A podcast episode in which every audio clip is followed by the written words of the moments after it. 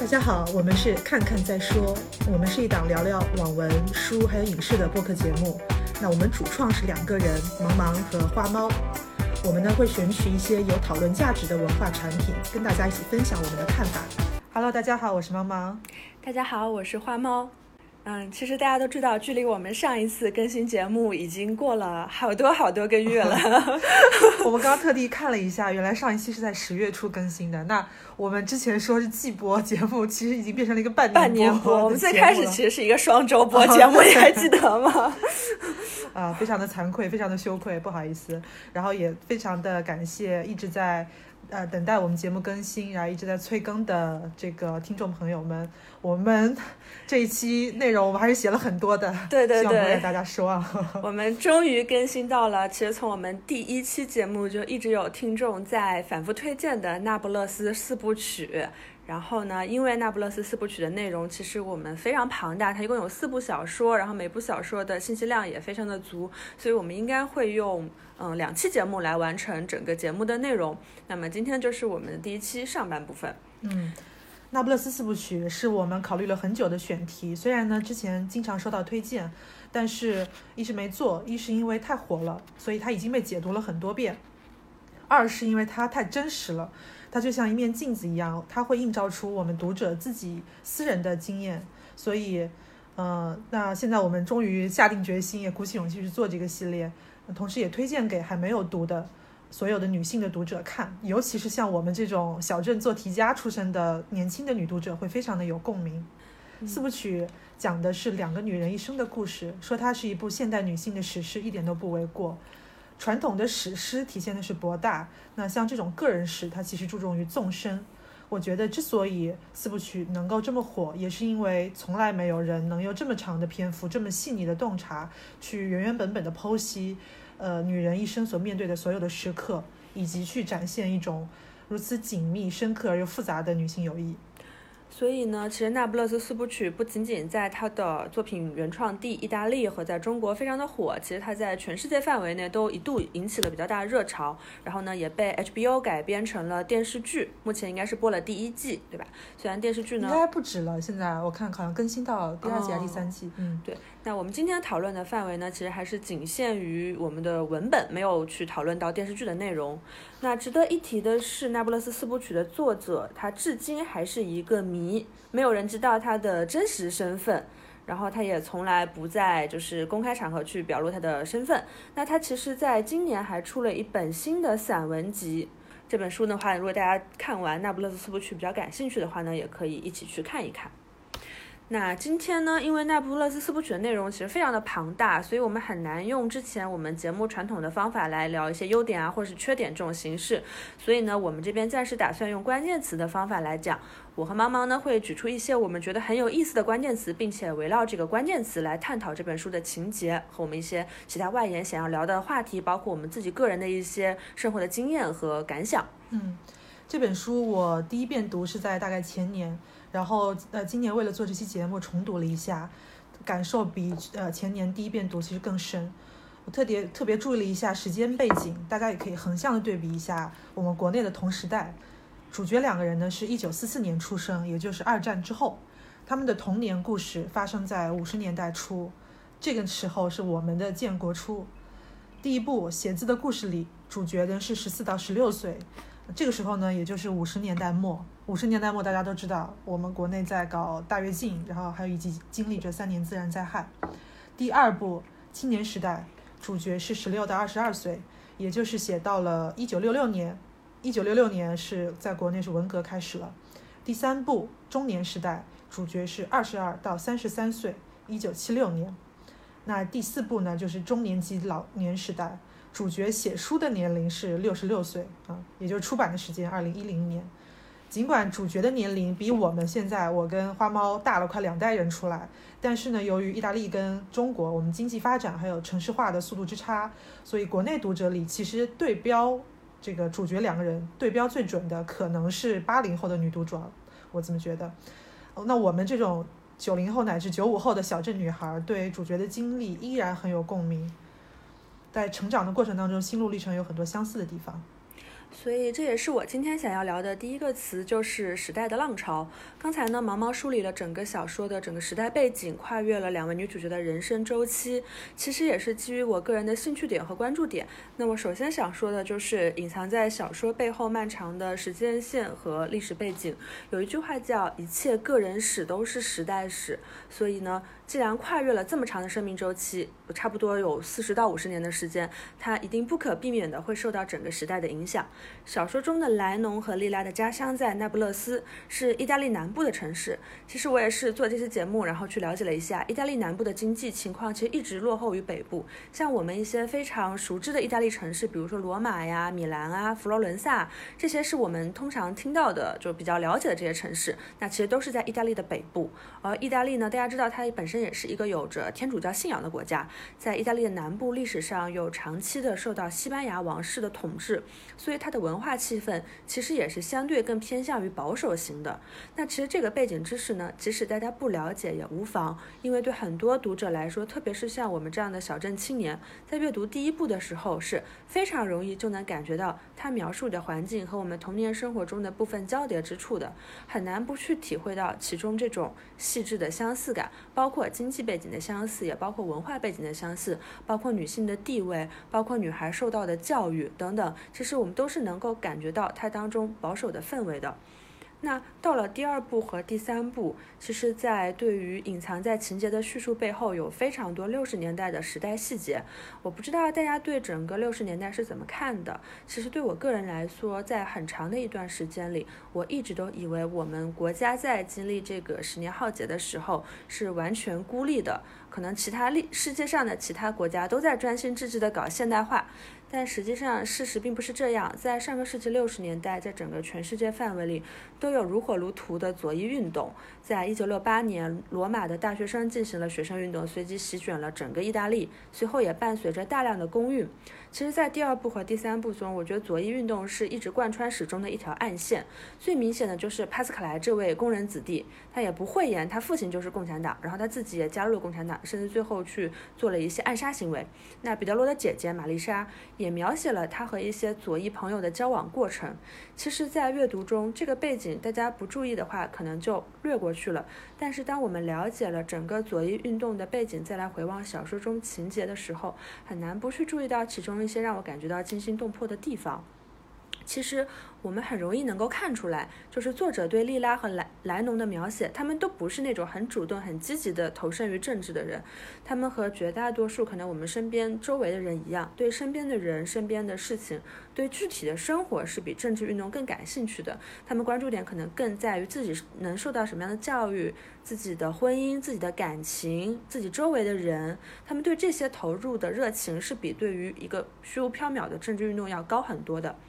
但他们的生活是仍然不可避免的的被裹挟进政，但他们的生活仍然是不可避免的被裹挟进时代的浪潮中。比如说，彼得罗和莱农的感情出现裂痕，很大一部分原因就来自于彼得罗他在大学中郁郁不得志，他的工作心情渐渐影响了他们的感情。而彼得罗郁郁不得志的原因是什么呢？也有一部分原因是他这个人本身就是一个有点冷感，又有一点。就是有点上等人的感觉的这种，他没有很 follow 时代的浪潮，也不肯放弃他冷感的政治态度，不肯去向学生献媚，然后包括第三部的暗杀行动、帕斯克莱的逃亡等等，你会发现，即使主角他没有主动的介入到一种运动当中，也没有办法避免运动去影响了他具体的生活。嗯，对，我觉得他的左翼描写其实我看起来也是很新鲜的，而且我特别注意到他还是比较真实的刻画了当时参加左翼运动的这样一部分群体，可能他日常是一个什么样的状态，就是他其中有学生，有学生领袖，那这部分人可能是出身会比较好的人，他呢也并不是出身于底层，然后他可能关注的东西都是一些比较宏大的议题，包括尼诺这个人也是，所以呢，他们的经验，他们的斗争主要来自于书本或者主要来自于报纸。啊，跟这个帕斯卡莱这种，就是他是切实的从自己的生活出发，成为一个共产党的这种，其实还是很不一样的。那我觉得他们可能可以说是一个学院派和田野派，呃，行为方式上的很多的不一样。然后包括在左翼运动里面，其实就伴侣关系啊，就是男女性别上也是可以看到很多不平等的。其实会有很多的女运动者，她们觉得是站在同一条阵线，然后也是并肩作战的伙伴，但其实后来发现他们就其并没有完全被接纳。对，是的，并没有完全被接纳，而且她。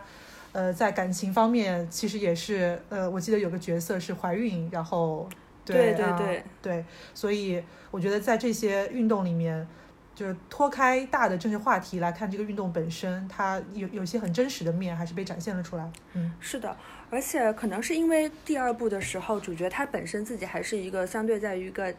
少年到青年的过渡阶段，我会发现他大量的描写左翼运动其实是一个偏向于学生群体来组织的这种学运的这个阶段，对没有很深入的涉及到公寓。对，那其实在这里面，我们可以很明显的感觉到，就是它里面有一种青春期的茫然和混乱和热情。对，然后这些东西其实都是非常真实的交杂在整个运动里，他们的真诚是真实的，然后他们的茫然、他们的混乱，甚至于他们引发的种种包括情感上的混乱、两性关系上的混乱嗯和对待一些议题上的就是心智上的不成熟这些都是嗯非常非常真实的。嗯像今年年初，其实我又重新看了一遍娄烨导演的《颐和园》，然后我也是这次重看的时候，我明白了为什么波米说它是两千年以来中国最好的电影。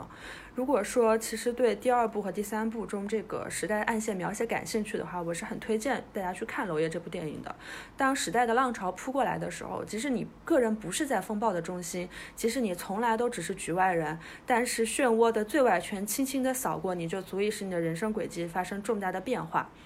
然后这也是我把第一个词给到时代浪潮的原因。小说并没有把重点放在描写时代的变迁上，但毫无疑问，时代一直在暗流下面涌动，包括后续的城镇化，包括后来计算机的兴起对于呃丽娜生活的改变。从这个意义上来说，其实我觉得没有人是时代真正的局外人。即使你只是想写姐妹情谊，即使你只是想回望你的一生，而姐妹情谊是不会悬浮在天上的，你的人生也一定是扎根在这个时代中的。时代的好与坏，最终会以各种各样的形式加诸到每个人的身上。嗯。好，那以上呢是我们关于这个时代背景的一些交代。那接下来，关于这个小说，其实大家谈到最多的就是两个女主角之间的特殊友谊。那所以我们接下来这趴再讲一讲同性友谊，因为之前我们很少在呃别的作品里面能够看到这么深入的对于这样一种特殊关系的剖析。人们下笔的时候，通常会有意无意的会美化自己，所以呢才会有罗生门啊，会有一些人在看到文字，然后再看到这个写出这个文字的人本人之后，可能会有一种幻灭感。那不勒斯四部曲，我觉得它最动人的地方就在于这个作者在下笔的时候，他在写我作为主角的时候是完全的诚实的，就他非常诚实、非常精准的表达出他自己内心的想法和情绪，所以他才能精准的表达出他与这个就两个女主角之间这种友谊如此复杂的一种面相。就这种友谊是既有相互扶扶持和激励的一面，然后更有相互竞争跟记恨的一面。可以说，这两个人其实他们对彼此最高的认可就是灵魂伴侣。虽然说他们在后面，在这个随着年龄增长，他们的生活轨迹并不像年少时那么紧密，但是他们始终认为只有彼此能能懂对方，包括是懂对方丑陋还有不堪的情绪。在同时，他们两个人是一直是彼此激发，所以他们才能走得更远。甚至其实看很多地方，我觉得非常的微妙，那个微妙的界限都让你感觉会有点像 gay，会非常的激情。就比如说莱农跟她的第一个男朋友安东尼奥，他发生那个边缘性关系的时候，他脑子里想的其实是莉拉，因为莉拉结婚有了丈夫，他想用这种方式跟莉拉保持同步。那这种其实你你可以说是一种竞争，或者可以说是一种同辈的压力，但我觉得在这个在这个之上，其实它比这个可能要更复杂一点，微妙的嗯连接对对，更微妙。然后书里对这种情绪的展示非常非常的多，嗯。其实近年来，伴随着女权话题的兴起，也有非常多的人就是谈论到女性友谊，或者说是谈论到就是我们文艺作品当中对女性女性友谊的描写。那像之前很多的作品啊，特别是一些通俗的电视剧，现在也有非常多的女权主义者对里面的一些刻板印象做了批评。这些通俗文学、通俗电视剧非常喜欢塑造的一个女性之间的相互关系是什么呢？就是小心眼，然后勾心斗角，然后他们一定是互相在争夺某个男人一言一蔽之，就是现在比较红的一个词叫雌竞。其实呢，我个人觉得是这样子，因为种种现实的原因，其实我们知道，现实生活中能给到女性的舞台就是很小的，那能给到两个女性一起站在这个舞台上的机会就更小了。所以在女性文学作品当中，它能够描绘女性的世界本身就非常的狭窄，就是螺丝壳里做道场嘛，能展示的就很少。那你说男性的友谊真的有那么伟大吗？其实你看宋江，他替天行道，及时雨，最后还不是把兄弟们都坑了。但是无论如何，至少在文学史当中，男性之间的友谊，特别是战友情，其实是有很多的琢磨和被展示的机会。大家也能够想象到，其实蛮多，就包括通俗类作品，比如说之前的《士兵突击》等等，对大家也都非常喜欢。但是我们回望回去呢，就是对于女性上的，哪怕是女作者去创作的女性文学，也很少花费很大的笔墨去描写两位女性之间的友谊。然后我目前唯一能想到的，大概就是《飘》中这个斯嘉丽和梅兰妮他们有比较长的这个感情线。那回到《那不勒斯四部曲》，我觉得从童年开始伴随两位女性的友谊，包含了整个童年、婚姻，然后甚至到阶级之间的矛盾逐渐拉开，到生育，两个人生命历程缠绕的比例越大，理解的程度就越高。但是我觉得也正是因为这样，越容易产生问题。甚至可以说，我觉得这可能是一种基本的人性吧。就像亲的兄弟姐妹之间更容易有一些财产上的分歧，特别是莉拉和莱农还曾经有一段三角恋爱，也涉及了小说中一位篇幅描绘比较重的男性角色。这个我们待会儿会重点来讲。但是我们发现，虽然尼诺爱上了莉拉，并且和当时仍然在婚姻中的莉拉偷情，而莱农其实当时是处于对尼诺的一个苦恋当中嘛。但是维护莉拉的友情，帮莉拉隐瞒婚外情，安置自己的单恋等等，这一切都让莱农感觉到非常痛苦和受辱。但他仍然坚持下来，而且不仅坚持下来，其实在这段时间当中，正是伴随着他个人学业的不断的提升。我觉得我们可以看看作者本人是怎么描述这段感情的。啊，下面这段是作者原话，他说：“无论是生活中还是小说中，在一段友谊里，更强大的性格、更丰富的那个人，会让更软弱的那个人的形象变得模糊。但是在埃莱娜和丽娜的关系中，处于弱势的是埃莱娜，从自身从属位置中获得了某种才智。”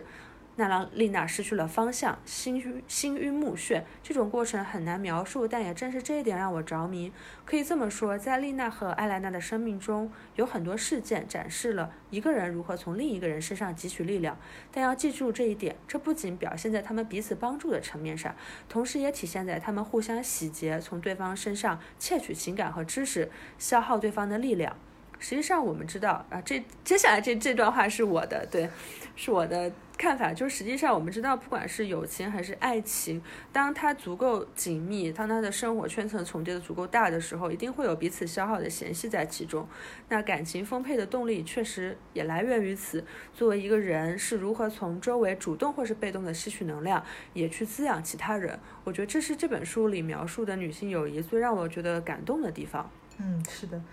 两个女主角当中，喜欢莉拉的一定会比喜欢莱农的更多。其实作者你刚刚说的那句话，说那段话，作者的话我也第一次看到，他我觉得非常准的，就是呃概括了他整个小说的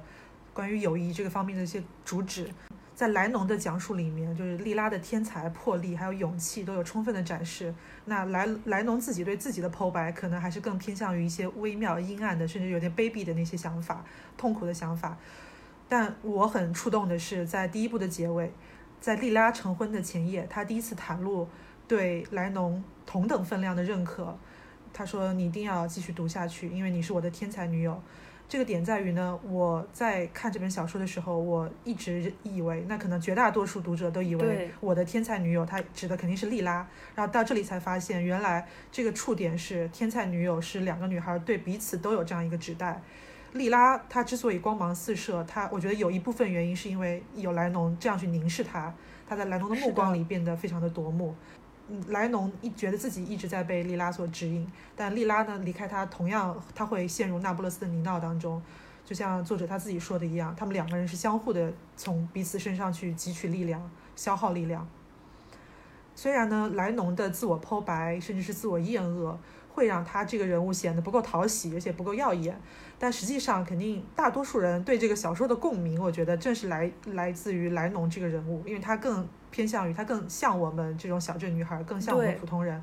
那在我的成长过程当中，其实也有这样的友谊存在。所以，就这本小说看下来之后，我觉得可以启发我们怎样去更加真实的去认识自己内心的一些情绪。那这我觉得也是小说最大的价值之一。那我想说的第三个词是性，特别是作为少女时期的性。那我第一段想说的就是莉拉的成婚之夜。大家都知道，《那不勒斯四部曲》是一个第一人称视角的小说，整个小说的基线是在莱农的叙述体系下完成的。那在这个视角体系下的莉拉新婚之夜其实是经过转述的，也就是莉拉先把这部分内容记在了他的笔记上，然后把它交给了莱农，被莱农读到，再经过莱农的话语告诉了读者。叙述的角度变化能够给读者更多的想象，其实也就是在讲述这段非常令人不愉快的经历的时候，叙述者其实是莉拉和莱农的结合，这也是书中比较少的一部分，两位女主角在叙述进程当中合二为一了。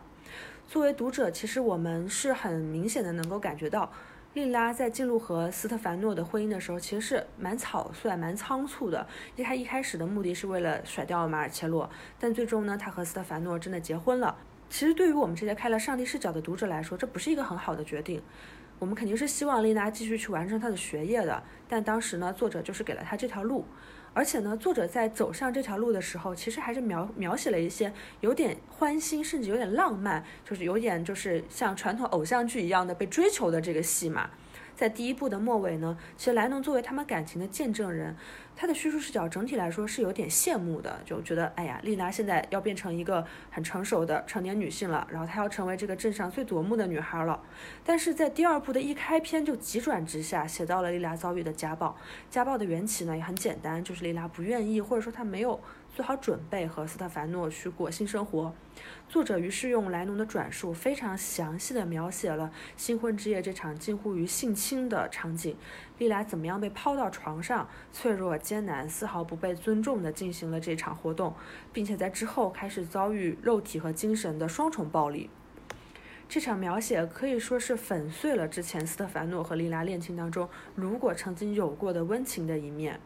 那么。我们说，莉拉的人生经历其实被这段婚姻彻底的改造。那这段新婚之夜可以说是偏航的第一个节点。我们都知道，婚姻关系也是一种权力关系。那在这里，我觉得作为讲述者的莉拉和莱莱农，最终将叙事摆在读者面前的时候，其实呈现出了莉拉是一个非常完全的弱者的形态的。她从体力上无法反抗斯特凡诺，而她。想要做到的反抗，其实是歇斯底里的在尖叫。他没有给出什么理由，也没有给出什么，就是和他天才的成分相符合的一些计谋啊，或者说方法啊，或者说谈判啊，这些都没有，可以说是非常虚弱的，非常歇斯底里的。这里没有贞洁烈女。就我们知道，不管是在当时的意大利也好，或者说在现在的中国也好，婚内强暴都是一个很模糊的地带。虽然我们会认为它不合理，但可能你放在一个外界的角度，不是这样看的。这里没有什么贞洁烈女，只有被统治、被压倒、被摧毁的关系，甚至这种关系不是从一个上帝视角的断言，而是叙述者，也就是莉拉和莱农的混合体。他们承认、接受，不得不站在这个角度来讲述这个场面，承认了自己作为女性的无力和虚弱。我觉得这种写作方法是非常残酷的。嗯，我来查一下，莉拉这个角色从第一部来看，其实描写的甚至是让人觉得。不太真实，因为她既有非常天才的头脑，而且描述她的外貌变得越来越美丽，然后整个小镇上的男人都喜欢她。其实如果光看这些的话，会觉得这个角色设计的甚至有点玛丽苏的感觉，但是她却并没有给人这种感觉，就是在于即使有这样，即使她把女主角塑造成了这样的一个近乎完美的形象，但是呢，她遭受到的一切依然是，就是她的她的。材质，她的美貌是对于她所经受的这些痛苦是没有任何的改善的，甚至是她的美貌是招致了她这个痛苦的婚姻的祸端。嗯，就像你说的，她这样的人物设计是非常的残酷的，所以可能第一部里会让你觉得稍微有些爽文的要素在，但到了这边是绝对没有了。她甚至说就奠定了整个系列的一个基调，会遭遇无穷无尽的呃女性身份的问题，然后底层人身份的问题。然后人生就是一个问题接着一个问题，然后你不可能说有爽文式的开挂，也不可能有那么顺的，呃，成功人士的这样这样的一种心灵鸡汤式的爽文啊。对，其实我觉得作者对于莉拉的美貌的描写非常像是，我觉得在我小时候，就是在我的小镇的生活当中，也会有一些非常美丽、非常夺目的这些女孩，然后她们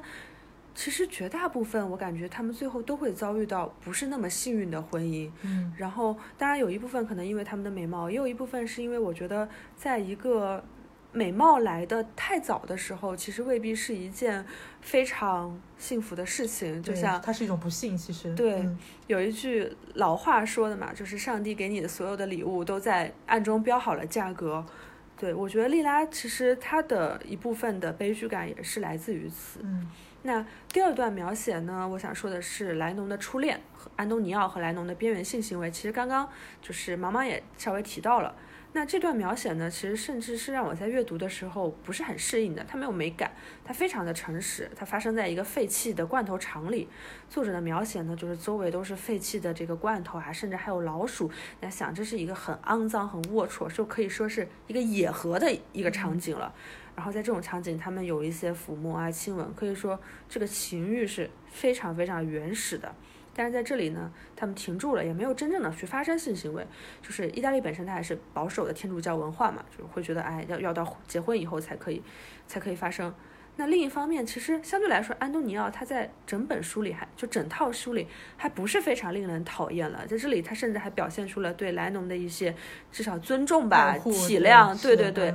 但是，就像这个毛毛刚才说的，莱农在这个阶段，他一直想的是什么呢？他没有想到他他身边的这个人，他想到的是丽拉和斯特凡诺现在在度蜜月，他们现在怎么样了呢？甚至我我我认为，如果说丽拉不是在度蜜月，丽拉不是马上就是不是一个结婚的状态，莱农可能也未必会当下就想和安东尼奥有更进一步的进展。我觉得这真的是一个非常真实的心态，真实的是。我觉得像我们，特别是一些有集体氛围的地方，比如说像高中啊、初中，就大家都在同一个环境里，很容易产生非常大的同辈压力。也就是周围的人、同龄人都怎么样了，那我是不是也要怎么样？我我如果不这样的话，我是不是就落后了？我就赶不上了？甚至我觉得到现在，有的时候大家还是会有人，哎，比如说你周围人是不是都结婚了？你一直没有结婚，其实心里也会有这种焦虑感。所以这种焦虑，我觉得大家可能多多少少都在某个时刻感受到过。然后他把它放置在这段性行为里，也是让我觉得特别有意思的一个地方。对，而且我刚刚也说到，呃，这段性行为可能他的从就他跟莉拉之间的连接，可能不只是同辈压力，他跟莉拉呃，对，应该是有更感情更深的一种对，就让你感觉非常的微妙的一种感情在啊。然后说到这个莱农对于性的探索，其实他在这个跟安跟安东尼奥这个男朋友之前，早期的有一个情节的描写，我记得是在他身体刚刚发育的时候，然后胸部鼓起来了，所以呢会有男同学过来骚扰他。那我在这里其实特别注意到这个细节，是因为我觉得他也很真实的展现了，呃，女孩在发育过程当中会面临的一些骚扰。然后他那个情节其实设计的，我感觉多多少少会让人有点费解，因为男孩想在骚扰他，他主动的把胸露出来给他看啊。那我的我自己的感觉是，其实呢，这个时候莱农他对他自己的身体的发育，他并不是那么的理解，他也并不特别明白这种情欲啊，为什么男孩会对他这么的感兴趣。但他面对这种骚扰时，他是以一种自以为勇敢的方式，就他觉得我自己揭开衣服，那我是自己掌握这个主导权。但实际上可以看出，这个背后还是他一种并不知道应该怎么去面对这种情况，那他其实还是挺无力的。所以在后面也有一个描写，就是男孩把他露胸的消息传开之后，他会受到更多的骚扰，然后他也因此会觉得后悔跟自我怀疑。整个的这个行为链，我觉得看似是，呃，莱农他的一种勇敢，但其实一切都是应激反应。说明性教育的缺失不仅在中国是问题，可能我觉得在所有相对有保守文化的地方，大家耻于去谈论性，耻于去把性摆在台面上作为一种教育来告诉青少年，就都会遇到各种各样多多少少的困惑。是的，包括，但他跟初恋安东尼奥啊，我觉得他这个地方其实他种种表现都还挺渣的，因为他根本就不喜欢安东尼奥，他只是为了赶上莉拉，而且为了排遣他自己的寂寞。他其实内心一直喜欢尼诺嘛，那我觉得他这段感情描写他扎的也很真实，而且我觉得是一种挺坦诚的，而且一种有助于去我们这种呃去降低对我们女性的这个群体的道德要求的这样一段描写，我觉得挺好的，因为他这个其实就是人性，他并不喜欢他，但他只他只是需要他，他一直掌控着这段感情的主导权啊、我觉得其实我们在看这样的小说，我们很难去对他进行道德在对在在在这个情节上是很难对他进行道德评判的。那但我在后面我还是会去批评尼诺的，没办法，就天然的性别 差异啊。然后嗯，还有一个是莱农的初夜，这是非常重要的一个情节。跟萨拉托雷发生的，我一直非常的不能接受，而且其实我也不是特别理解为什么作者这么设计。可能我觉得，因为这个国外的性观念啊，跟我们的性观念还是太不一样了吧，所以我觉得他本身对待这个性的方式，说用它来驱除寂寞和痛苦，他并不在意对象是谁，他只是选择了这么一个恰好在他旁边的这么一个工具人。对他的感觉还是很差，就是我觉得他跟之前露胸的那个逻辑一样，就是他看似是自己主导的这么样一个选择，其实上还是一种，就是他他的内心缺乏力量、缺乏支柱、缺乏根基的一种应激反应吧。然后他在这个情节里体现的是一种自毁的感觉，所以会让所有的读者感觉非常的不舒服。我是这么看的，就是其实在这本小说里，他所描写的性。你可以发现，它没有什么，就是说像言情小说啊，或者一些通俗文学里把性非常浪漫化，就是非常甜美的呀。它是作为感情的一种催化剂来来存在的。那我觉得，其实在整个四部曲里，只要描写到性，它都是比较让人不适的一种描写。这是其实很反我们。包括一些我们之前说过这些通俗文学里，就性作为两个人感情的催化剂，也很反各种男性的这个小说里啊，对于性的那种那种凝视感。女主角的初夜这段也确实可以说是小说性中一个龌龊的巅峰了。对，它是在一个海滩上嘛，跟这个萨拉托雷，也就是尼诺的父亲，他们之间完全没有美感，也没有什么感情，而且甚至那个时候他都已经知道萨拉托雷就是一个很糟糕的一个人，他的感情关系一塌糊涂。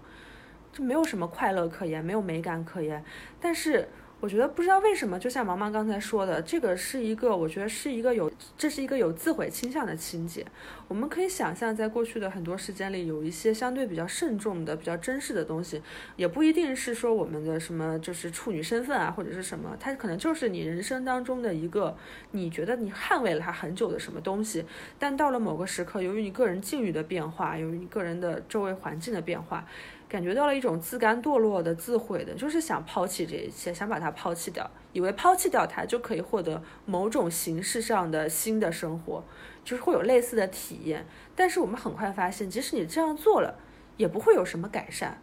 你把它抛弃了，你的问题并没有解决，问题还是在这里。但是。我们也可以发现，即使它是很痛苦、很难挨的这段体验，没有什么美感，但那又怎么样呢？你也不会因为跟一个又老又丑的男人做过，你的人人生就毁掉了。你还是可以把生活继续走下去，继续走下去的生活还是那么令人不快，但它还是持续下去了。我不知道作者在安排情节的时候是不是这样想的，就是性，它作为跟其他乱七八糟的所有的事情，跟他的周围的朋友、跟他的生活、跟他的婚姻一样。琐碎的铺在主角人生中的某个位置上，他他并不承担什么改变生活的责任，他就是可以说是无足轻重的一件事情。所以，我觉得其实以一个女性的作者的身份这样的来描写性，我觉得她其实至少起到了一种对性行为的去魅化。就是我们不需要把它看得太重要，我们不需要把初夜看得太重要，我们不需要把所有的性行为，我们都可以不用看得那么那么的重要。当然还是要就是保护好自己啊，对。然后其实我也差不多推荐一部日影叫《夜以继日》，它的导演是冰口龙介，然后他的新电影在。前两天刚刚揭晓的柏影柏林电影节拿了银熊奖，然后我非常喜欢《夜以继日》这部电影，它也是一个其实蛮狗血的一个一个一个剧情，我就不展开讲了。然后它特别神秘的是，它本身是一个关于出轨的故事，然后它的男女主角的现实生活又和戏剧形成了互文，这其实是我推荐它的一个也是一个理由吧。我觉得大家可以去感受一下，就是戏里戏外的这种交错。然后另外一个理由是，其实它有一句很。在就是在看过这部电影的影迷当中，还蛮流行的一个金句，就是生活是一条肮脏但美丽的河流，它会很肮脏，然后但它也会以它的肮脏的形态继续缓缓的流下去，它不会因为它肮脏就停止。啊，我觉得你这段解读还是很好的，就是它还是能让我多少有点理解为什么作者会这样安排女主角的初夜啊。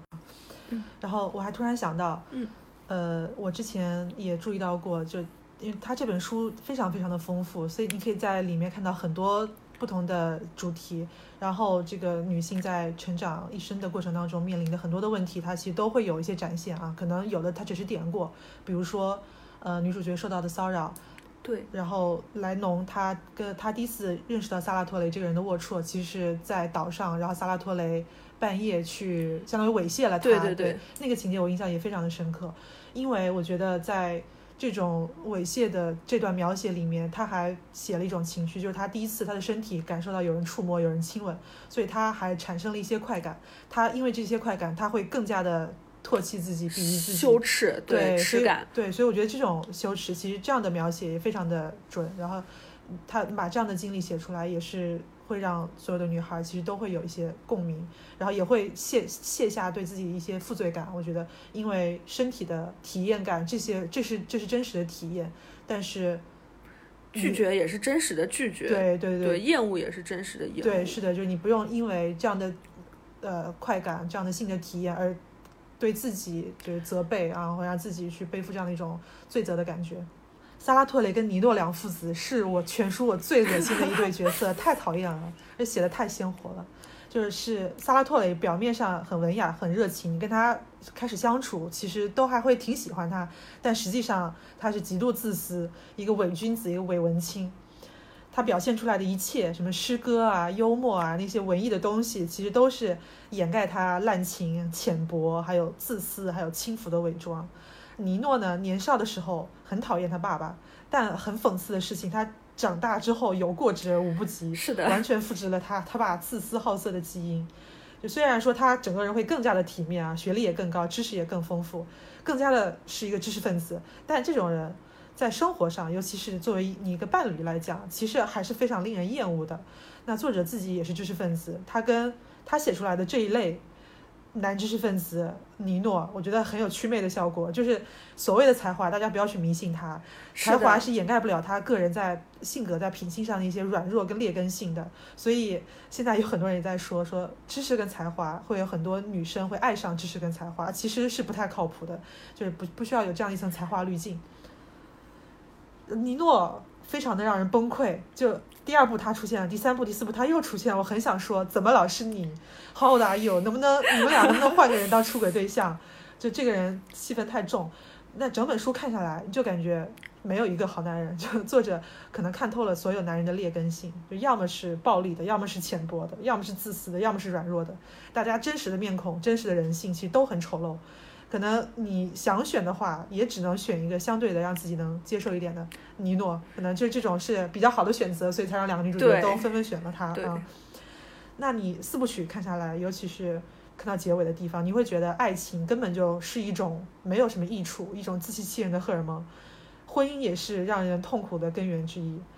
在年少的时代，其实莉拉呢，她还是很能清醒的看出来，疯寡妇梅丽娜疯癫的很重要的原因就是萨拉托雷给了他一种无望的虚幻的欺骗，但实际上他自己轮到他自己去陷入爱情的时候，他还是会被爱情那种冲动会蒙蔽双眼，就他看不透尼诺的本质。其实那个时候想一想，尼诺已经有女朋友，但是还跟他在一起，那时候是尼诺整个人性格的一个一个初步的显现了。而莱农呢，他在年少的时候对爱情的向往其实是更加的浪漫化的。他可能以为爱情是他从诗歌、从书本上读到的东西，在看到莉拉跟斯特凡诺两个人准备结婚的时候，他还真的以为他们俩相爱了，他也真的以为莉拉爱他，也真的会觉得这一切浪漫。然后他呢，在他而且他在小的时候，他也从没从没有发现过萨拉托雷对梅丽娜所做的一切，然后他也并没有发现尼诺这个人其实身上的一些劣根性，所以可以说莱农这个人对爱情的理解，其实就像我们普通的女孩一样，我们小的时候。年少的时候对爱情就以为它是我们所看到的样子，但后来等经历了一切，然后也看清了对方的样子之后，会对爱情祛魅啊，非常消极的一个系列，会让你觉得啊，这一这一切毫无意义，根本没有什么意思。其实我觉得非常有意思的一点是，我觉得他们在青春期的时候，其实大家对于爱情的理解都是非常茫然的。嗯，包括我觉得莉拉，其实在很大一部分原因是她跟斯特凡诺的婚姻，一方面是为了逃避马尔切洛，另一方面是我觉得他可能会把自己的虚荣心当成了爱情。他拥有了很好的地位，拥有了就是穿了各种漂亮的衣服，成了小镇上最夺目的女孩。而对于莱农来说呢，他对尼诺的苦恋，我觉得更像是一种对于他自己对于才华的倾慕。可能这个人即使不是尼诺，是任何一个有才华的人，他可能都会有这种很强烈的感觉。他想要的未必是这段感情，而是他想要一个就是知识上比自己高。啊，比自己有才华、比自己有能力的人，会发现他们俩会发现利拉和莱农，一个选择了钱，一个选择了才华，但最后这两项东西都幻灭了。对，是的，对。而莉拉最后就是他，呃，而而莉拉在跟斯特凡诺婚姻过程当中出轨了尼诺，你也很难感觉到，就是说，其实我自己在阅读的时候，我是觉得那段时间尼诺尼诺还是有一点真情的。但是这种真情，它本身也是非常虚幻的。它的虚幻的地方就在于，在那段感情里，这段偷情里，尼诺是不需要付出什么责任的。他不需要承担作为一个丈夫或者是作为一个父亲的责任。他需要承担的只是奉献自己的热情。然后，而这种热情其实是。很容易的，包括莉莉拉和尼诺，他们有很强烈的激情，很强烈的，就是甚至于在他们的鞋店里啊，就是有非常多这种特别如火如荼的描写。但其实我觉得这个时候是他们把这种激情，不管是嗯身体上的激情，还是为了逃避自己痛苦的平凡的日常生活所需要的激情，就他们人为的创造了这种热烈感。然后把这种东西当成了爱情，其实我觉得这个真的是非常的，就是写的非常的入木三分吧。因为我现在如果就是真的要问我爱情是什么，我觉得我也回答不上来。我们还是会把这些可能并没有那么像爱情的东西当成了爱情，但是有的时候又会想想，这个现实生活的婚姻也好，爱情也好，他们又怎么会不掺杂着这些，包括钱呀，包括才华呀，包括你对于现实生活的逃避啊，可能。它无疑也就是这些东西来组成的，对，是的。不管是莉拉也好，莱农也好，他们在出轨尼诺的时候，呃，尤其是莉拉，当时他们在那个小岛，那个环境其实相当于就给他们两人创造了一个逃离那不勒斯、远离他们生活的环境的这样一个世外桃源，所以他们可以自由的去进行一些知识上的交流，包括莉拉会非常，呃，在跟莱农讲述的时候会。赞美这个尼诺的一些才华跟知识，彻底的浪漫化。对，是的。然后，但实际上，等他们真正的在一起，然后去接触到创造一个生活的环境，然后两个人住到一起，私奔了之后，在近距离的生活当中，一切问题都会出现。是的。所以，就是爱情，就是那个虚幻的荷尔蒙的冲动，一下子就被戳破了。啊，那再说回到婚姻，我们其实刚刚说的呢是。莉拉跟斯特凡诺的婚姻，后面的莱农跟彼得罗的婚姻，刚刚你也提到了哈，他他们破灭的原因，就作者对于莱莱农和彼得罗的这个婚姻的描述，我感觉到是非常的窒息的，因为他虽然没有那么的戏剧化，但是他就是因为他很生活化，所以他在这个年龄段的中年危机，还有他生活当中那些鸡毛蒜皮的差异啊冲突，这种窒息感会让人。更加的害怕，因为这一切可能我们自己将来也要面对。恐婚了，对，真的恐婚。看完之后就恐恋爱、恐婚。好的，那我们接下来呢，再聊一聊小镇生活。这次重读呢，我也会特别注意到小镇里其他配角的塑造。其实四部曲虽然说是人的一生，但它的群像描写就集中在前两部。嗯，集中在那不勒斯这个小镇里面。虽然说后来后面两部莱农呢，他的舞台变到了城市，而且他也组建了他的中产阶级家庭，但其实后面他并没有很详细的描写环境跟群像。所以我觉得作者呢，他也并不说去，呃，他的意图并不在于刻画出人生中的每个环境，他的意图还是说在于回溯主角原生的那个世界，以及对他后面这个人生产生的影响。嗯，那小镇群像。里面每个人的性格都非常的准确，充满了大量的细节。有的时候你只在情节里夹杂两三句，其实就能展现出来人物性格。虽然说他们都是一帮穷人，住在贫民窟里，但这个小生态系统其实每个人的区别还是很大的。比如说兰东爸爸他是政府的门房，他稍微有点眼界，所以呢他也能咬咬牙去支持女儿升学。但是莉拉爸爸就不一样了，他呢教育程度也更低，而且是个鞋匠。要养一大家子，所以他强迫女儿退学。像帕斯卡莱之前好像也提到过，他的爸爸是木匠，然后被逮捕了。这里有一条暗线，说木匠木，我自己理解他这个木匠其实被冤枉的，所以帕斯卡莱他后面也变成了一个共产党。萨拉托雷呢，他相当于是一个有编制的地铁职工了，一个国企员工啊，所以就有点文化，是一个比较有比较比较体面的这么一个，所以才能写点歪诗。对，是的啊，就利用他的那点小才华，对对，打油诗去，嗯。索拉拉跟阿奇勒家他是地头蛇的角色，但这两个人分工其实也不一样，因为索拉拉家的人脉跟产业明显更广，然后阿奇勒家呢属于一种洗白上岸的那种类型啊，他的资产跟人脉都不如索拉拉家丰富，所以斯特凡诺在很多地方都需要对马尔切洛兄弟俩让步啊，也也导致了他跟莉拉的矛盾。莱农的家庭描写远不如莉拉多，那在家庭里其实核心聚焦的是他跟他妈妈的关系。嗯，这个妈妈其实就是一个很典型的被生活搓磨过的底层女人。她性格非常粗暴，其实她也根本就不懂什么教育的方法，也不懂爱的方式。她对女儿的对待就是动辄打骂，缺乏温情和认可，而且轻视女儿生长发育。莱农对他的母亲一直很排斥，书里很多次出现说他排斥母亲的瘸腿，然后他学习莉拉的走路姿势，其实就是这种感情的具象化。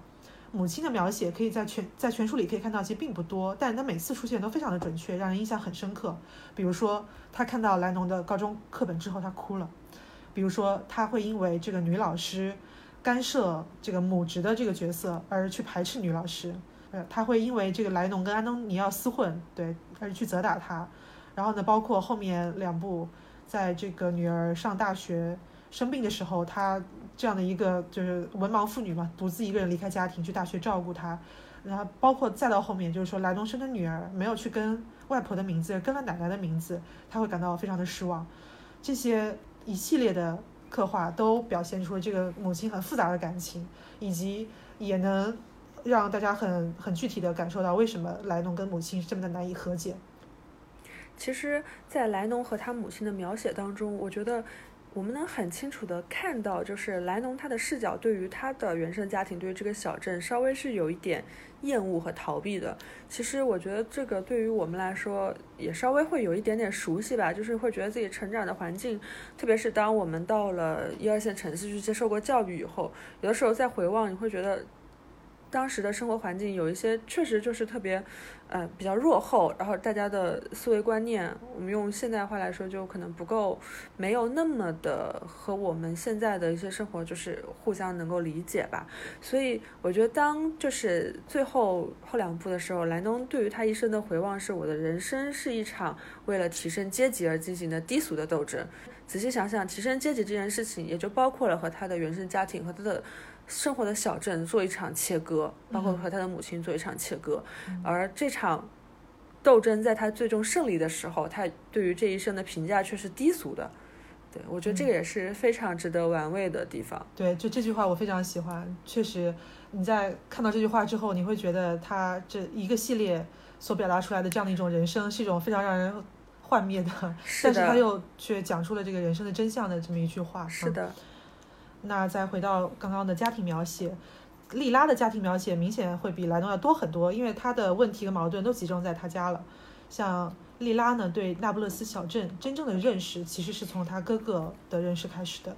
在十四岁那年，他们进入青春期的时候，他们开始有意识的去面对这个世界的时候，那他们所生活的这个环境，在他们身上投射下来的阴影，对他们的影响也同样开始显现了。在书里面呢，是在跨年夜那个晚上。莉拉她终于承认她的哥哥变了，她用的是“界限消失”这个词。此前呢，莉拉她认为这一代人会不一样，她的哥哥会永远支持她。但后来她发现，随着人长大，面临现实的问题，哥哥也变得跟周围所有人一样，就是界限消失了。他们开始明白自己的出身贫穷，然后这种贫穷又导致他们的自卑、敏感、偏激，还有攻击性。比如说，他们就是在去城里逛街的时候。会觉得自己格格不入啊，男人们会变得非常的敏感，因为一点小事会跟别人打架，而且在这个时候，他们会把女孩当做自己的私产一样来对待，对，所以就这一切就是这个界限消失这个词，呃，就指他们的人生观，他们对这个世界的认识开始变化了。莉拉跟她哥哥一起做的那个鞋子，这个鞋子我觉得也承载了很多的指代性。首先，第一呢是代表莉拉对于财富的渴望，但那个时候他不知道说鞋子光做出来，光有这个产品是不行的，因为其实你有这个资本，有那个渠道才是最关键的，而这些关键的资源已经被垄断了，所以呢，他们的鞋子做出来没有任何用。跟索拉拉合作之后才会有销路，甚至会变得非常的热门。所以在明白了这一点之后，这个莉拉白手起家的愿望其实破灭了。第二呢，是鞋子的去向也代表莉拉感情的选择，坚决不肯把鞋子拿给马尔切洛，他选择跟斯特凡诺结婚，但斯特凡诺转手就把鞋子给送出去了，显得他的一切挣扎就像个笑话一样。所以他自欺欺人的婚姻也破灭了。他彻底看清了，在利益面前，他的人格是如何被无视跟践踏的。最后呢，其实这个鞋子可以看作也是莉拉本身，非常的闪闪发亮，一看就非常昂贵。但摆在破败的小镇橱窗里，无人问津。莉拉也一样，她的悲剧性也在于她出生于这个小镇，她的才华跟个性都是不容于这个环境的，所以她不断的被打击、被批斗、被围困。那还有一个细节就是。关于这个利拉世界观的启蒙啊，它还有一部分是来源于帕斯卡索。帕斯卡索他是一个共产党，他呢给他点出了索拉拉跟斯特凡诺家啊，他们这个原始的资本累积的过程是有多肮脏。所以呢，他打开了这样的视角之后再看小镇，他无师自通的会明白所谓的资产阶级跟无产阶级是怎么形成的，就在他们这个小镇上怎么形成的，而他们的矛盾为什么又是不可调和的。所以利拉的。这个认识不是来源于书本，而是来源于田野，是真实的生活经验。我再说到，就是我觉得可能这个群像里写的稍微有点不足的是，他对于上一代人，包括年轻一代的男人，他写出了他们各自不同的愚蠢和讨厌。每个人都有每个人自己不同的个性啊。但是年轻女孩，我读下来觉得面貌比较趋同啊，好像展现出来都是一种比较浅薄、无知、短视的这样一种面貌。嗯，然后小镇女人的命运可能也也就是这样，就你之前也提到过，在那个时候可能并没有什么舞台去给他们去展现，所以他们也可能也只能呈现出这样的一种面貌了。另外，我觉得有一个原因，可能是因为，呃，作者需要把很大量的关于女性的描写都集中在莱农和莉拉两个，对他不能够分给太多的，嗯，是的，这也是写作上的一种没有办法的取舍吧。对，那所以最最最终呈现出来，其他的女孩。基本上还是重复了母亲那辈庸碌的生活，嗯，所以贫穷是一种不幸的话，那贫穷加上身为女性，其实就是双重的不幸啊。上一代的女人们，她习惯于贫穷和家暴，最大的悲剧就是梅丽娜，对吧？被生活的重压还有虚假的爱情给折磨疯了。那这一代女人其实依然还是要守着男人跟孩子，去相互的嫉妒跟厮打。重复着那种狭隘跟无知啊！小镇生活当中，我最喜欢的是第一部的描写，当然也是因为第一部其实是完完全全扎根在他们生活的这个小镇的。那到第二部的时候，作者视角就开始往他求学的方向，包括他婚姻的方向去转化了嘛。那在第一部里，我觉得最厉害的地方是作者写作的视角，他是。呃，他是彻底的来源和模仿了一个少女的眼光来观察这个世界的。他的视角其实是非常懵懂的，但是却得出了非常准确的结论。而这种懵懂的视角，甚至也是非常准确的。我觉得，不知道大家小时候会不会有类似的感觉，就是可能你观察到人和人之间的关系是一种很模糊的直觉。比如说，谁家比较有钱，谁家可能是领导。在这个时候，其实我们小时候不会有人很直接的告诉你说，哎，这个人他是领导啊，或者怎么样。但是你就能够感觉到周围的人可能对他的气场是不一样的，而可能这个小孩他身上散发出来的气场也是不一样的。虽然你并不一定能准确的感知到这种差异来自于哪里，但是这种差异还是能确确实实的被一个孩子以一种非常模糊的感觉来发现。我觉得作者非常厉害的一点就是，他把这种眼光模拟的非常的好。对，这点其实我也想说，因为我在注意到他的文字的风格，就是他所有情绪的表达，还有对于他所看到的一些画面的表达，都是一种少女的，呃，口吻，一种孩子的口吻。但是呢，他其实在切中这个现象背后的一些本质的原因的时候，他他是在用他成人的方方法来分析。所以呢，他是其实是。孩子的情绪加上成人的智慧这两个部分结合在一起去这样写这样一本小说，所以你在读的时候你会感觉到这种文字的力量感在。嗯，其实呢，就像莉拉去认识这个小镇的方法一样，我呢在这两年我也体会到，就我们也可以用类似的方法去解读身边的人，因为我我们身边的世界其实它也是一个小的生态系统，它其实也浓缩了很多社会的问题。那这样打开眼光之后，会重新的认识到身边的世界。比如说，大家也可以想一下，你们这个家族里，上一代人、这一代人啊，尤其是编制内外这样的一些家庭的分化啊，比如说农村跟城镇的孩子，在和中中产阶级的孩子，他们的前途的发展，然后以及包括你可以看到的，你身边的两代人之间身上遗传的有一些性格优势跟缺点等等。我觉得这样梳理下来之后，其实。嗯，会对身边的人，会对身边的世界都会有更清晰的理解。上个月我过生日当天也发了一条微博，我其中说到，我最近两年其实开尝试开始认识自己以及认识世界，因为在此之前我都是凭本能在生活。其实这四部曲也同样是一个。去回顾自己的一生，认识和认识自己跟认识世界的故事。作者呢，他是在累积了足够的时间跟智慧之后，他现在到到了这样一个阶段，就是他可以有足够的坦诚、足够的勇气，而且也有足够的准确的去回顾这个一生主角的境遇以及他内心的世界啊，他可以得出很很准确的结论。那我们也能从这样的小说里也去获取一些这样的坦然、诚实还有智慧。对，就像其实一句比较也是有点陈腔滥调的话吧，就是唯一的英雄主义是在认清生活的面貌之后仍然热爱生活。当然，我们可能在这个阶段更多的要学习的是在对生活保持对热爱的基础上，我们去认识生活，去梳理生活中的细节和它的面貌。嗯。那读完这个小说，我真的感觉人生没什么意思。那不能这样，就是这样一种感觉，非常的巨大的空虚感，就是是的，一场低俗斗争，就是这样一种感觉。把他的，我觉得把他的整个人生历程压缩在一个。我们能看到四本书的容量当中，其实还是压缩了非常非常大的。但是我不知道是不是就是身处在其间的人，他可能会有更加漫长的感觉。就像我们读一个小说梗概和读一本小说，可能是并不太一样。当然，这个也只是我们作为一个年轻人对生活发表的一些评论。对，那我们关于那不勒斯四部曲的上期节目就做完了。那我们将来呢还会有那不勒斯四部曲的下期节目。对。那今天的节目就到此为止。嗯，好的，再次对于我们这个半年更的周期 抱歉哈。我们发誓下一期节目不会等到下半年才出的，三月一定会出？